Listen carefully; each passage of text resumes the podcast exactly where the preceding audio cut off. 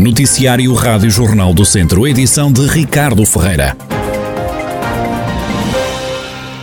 O aumento de casos de Covid-19 no Conselho de Viseu levou a Câmara Municipal a acionar o Plano de Emergência e Proteção Civil. Fernando Ruas, presidente da autarquia, fala à Rádio Jornal do Centro sobre esta decisão. Porque, eh, com o conforto que a Comissão eh, de Proteção Civil Municipal nos deu e também com as declarações que nos prestaram, era aconselhável acionar o plano municipal. E também para justificar, eventualmente, um ou outro evento que nos pareça mais propício de contágios, para o podermos anular sem, digamos, avisando a população, a população estando sob aviso para esta eventualidade.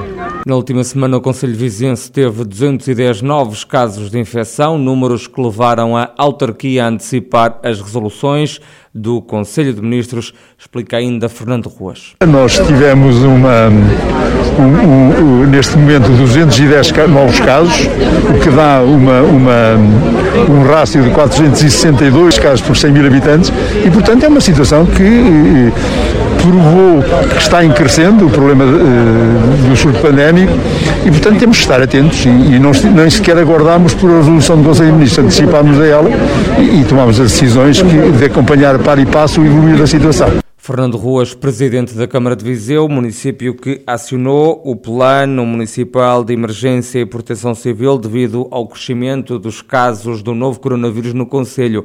Quanto ao restante distrito, o Carregal do Sal reportou nas últimas horas 23 novos infectados por Covid-19. O Conselho tem agora 112 casos ativos. Recorde-se que, devido ao crescimento das situações, a autarquia anunciou várias medidas, entre as quais o encerramento da Escola Básica Nuno Álvares. Até ao final desta semana, praticamente todas as turmas deste estabelecimento de ensino encontram-se em isolamento profilático.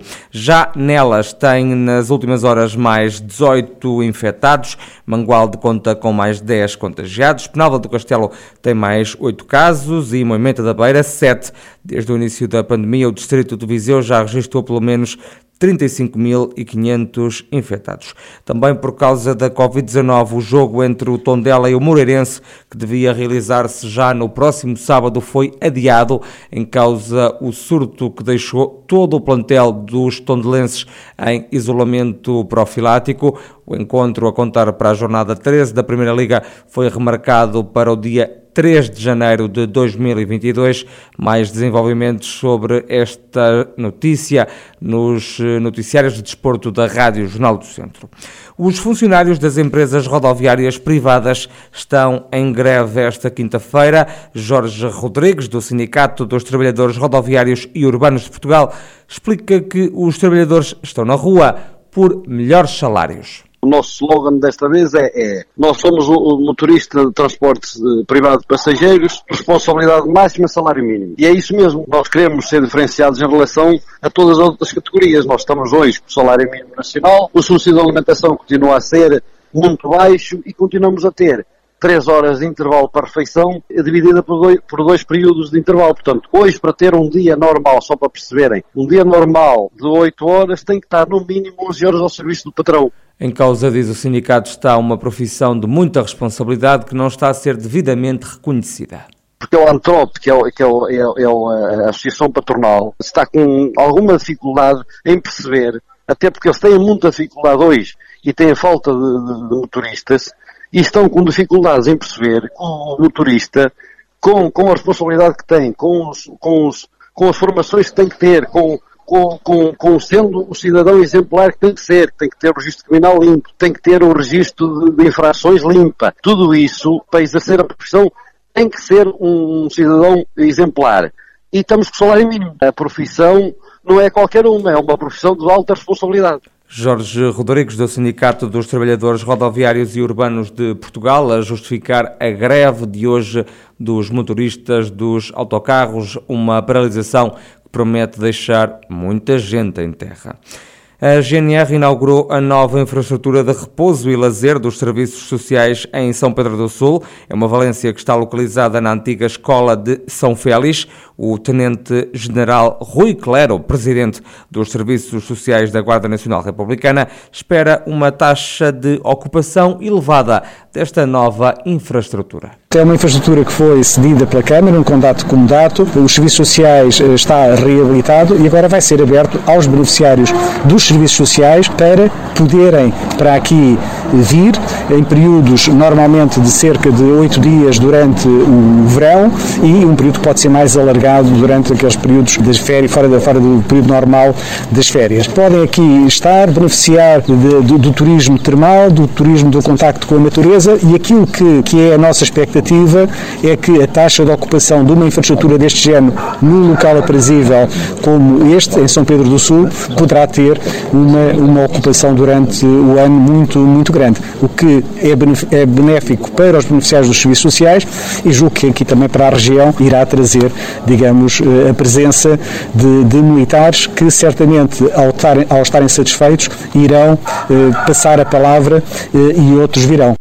Rui Claro, que é o presidente dos Serviços Sociais da GNR, força policial que tem agora uma infraestrutura de repouso e lazer em São Pedro do Sul, foi instalada na antiga escola primária de São Félix. Vão ser apagados os grafites que foram pintados de forma ilegal nas ruas de Viseu. O trabalho vai custar quase 3 mil euros. O presidente do município, Fernando Ruas, não esconde a preocupação com os trabalhos de arte urbana que são feitos ilegalmente nas ruas da cidade. E Câmara tem uma grande preocupação com os grafitas ilegais. Já reunimos com duas entidades no sentido de arranjar uma forma de eliminar os grafitas antigos, todos os que sejam ilegais. E, e, e começar pelos os, os, mais recentes, achamos que é por aí que, que, que se combate, digamos, esta, esta atividade ilegal e, ao mesmo tempo, porque também o fizemos no passado, tentar encontrar os grafitas que são legais e convidá-los, como também fizemos no passado, a que há algumas passagens inferiores que a Câmara disponibiliza. O autarca de Viseu, Fernando Ruas, avisa que não vai tolerar mais ataques ao património. E 60% dos jovens entre os 15 e os 25 anos residentes no interior do país querem mudar-se para o litoral. A conclusão é de um estudo da Gerador, como explica Tiago Sigurelho, diretor da plataforma independente de jornalismo, cultura e educação. 10% da população que vive no litoral provém do interior e por isso temos uma população que claramente uh, já fez este movimento e a maioria não tenciona voltar. E depois temos também um conjunto de pessoas que vivem no interior, 25% do total uh, dizem que estão a considerar uh, ir para o litoral. Por isso, 25% da população interior total. De, dessa população toda, se nos focarmos apenas nos jovens entre os 15 e os 24 anos, então temos uh, esse número de 60% que julga que é interessante para eles fazerem este movimento para o litoral.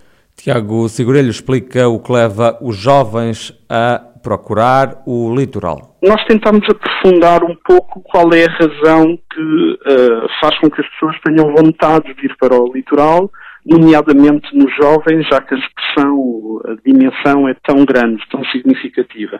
Chegamos a algumas conclusões, obviamente as duas eh, principais razões têm a ver com trabalho e educação, por isso as pessoas procuram o litoral, nomeadamente Lisboa e Porto, para encontrarem uh, soluções de educação primeiro e depois outras soluções também de, de trabalho. O estudo questionou ainda as pessoas sobre o acesso à cultura e às infraestruturas culturais. A grande conclusão aqui é que não há uma crítica dos jovens, nem da população em geral, que vive no interior, em relação à oferta cultural, por isso julgam que a oferta cultural uh, não é uh, inferior àquela que se tem acesso no litoral. No entanto, no caso dos jovens muito específico, e principalmente dos jovens no interior, isso nota-se bastante em contraste com os jovens no litoral, julgam que a cultura não é feita para eles. Por isso a cultura que, que existe é feita essencialmente para gerações mais velhas. E, e essa, essa ideia também ajuda a empurrar os jovens para, para o litoral, onde julgam que podem encontrar cultura que está mais adequada a eles próprios. Tiago Segurelho, diretor da Geradora, uma plataforma independente de jornalismo, cultura e educação, que fez um estudo que diz que 60% dos jovens entre os 15 e os 25 anos residentes no interior do país equaciona mudar-se para o litoral. E o Centro de Estudos Vínicos do Dão, sediado em Nelas, comemora esta quinta-feira 75 anos de experimentação, demonstração e apoio à vitivinicultura da região demarcada do Dão. As celebrações começam às duas da tarde e contar com a presença do Secretário de Estado da Agricultura e do Desenvolvimento Rural, Rui Martinho. O Centro de Estudos Vínicos do Dão foi criado a 21 de novembro de 1946.